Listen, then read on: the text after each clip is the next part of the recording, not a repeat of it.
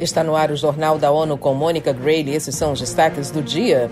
Ex-líder da Alemanha, Angela Merkel, ganha prêmio Nansen de refugiados. Américas preocupada com falha em cobertura vacinal para enfrentar surto de pólio.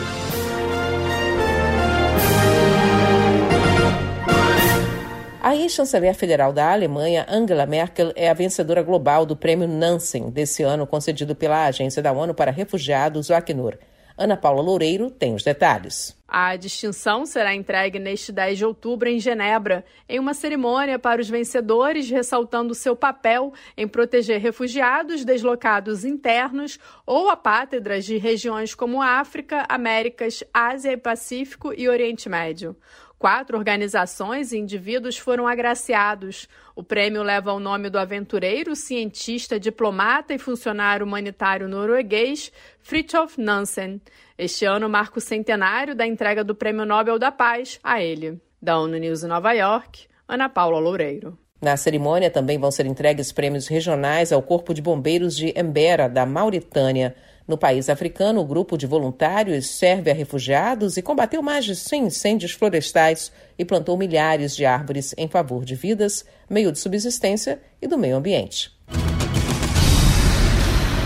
As Nações Unidas expressaram decepção pela falta de renovação do cessar-fogo no Iêmen, mas defendem que ainda existe esperança para beneficiar as pessoas. Eleutério Guevani tem mais informações. A declaração partiu do porta-voz do secretário-geral, António Guterres, nesta segunda-feira. There is still time for the parties to agree on the continuation. The parties need to can show by their own action that they will not resort to violence.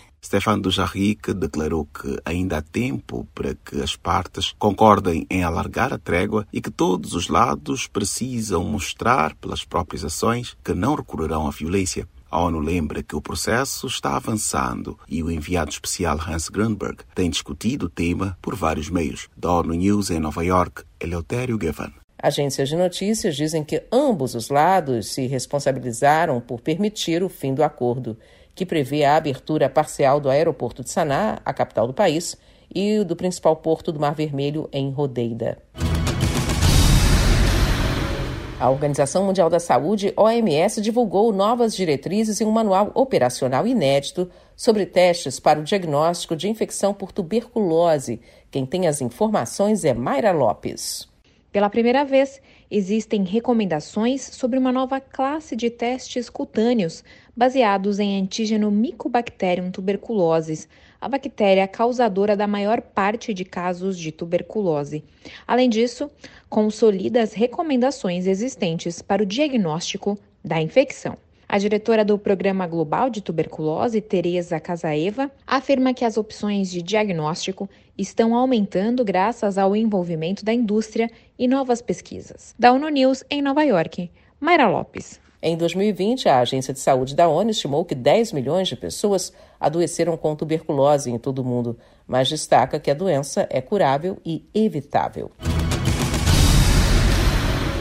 O secretário-geral da ONU, Antônio Guterres, falou a jornalistas sobre desastres naturais vistos nas últimas semanas, como o furacão Ian na Flórida.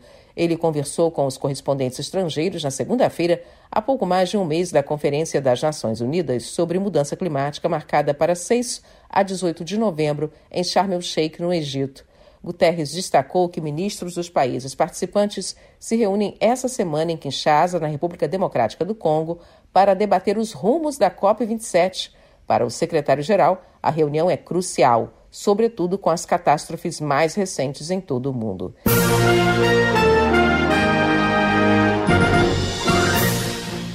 Este foi o Jornal da ONU. Mais informações na nossa página news.un.org/pt e nas nossas redes sociais. Siga a gente no Twitter, ONUNews.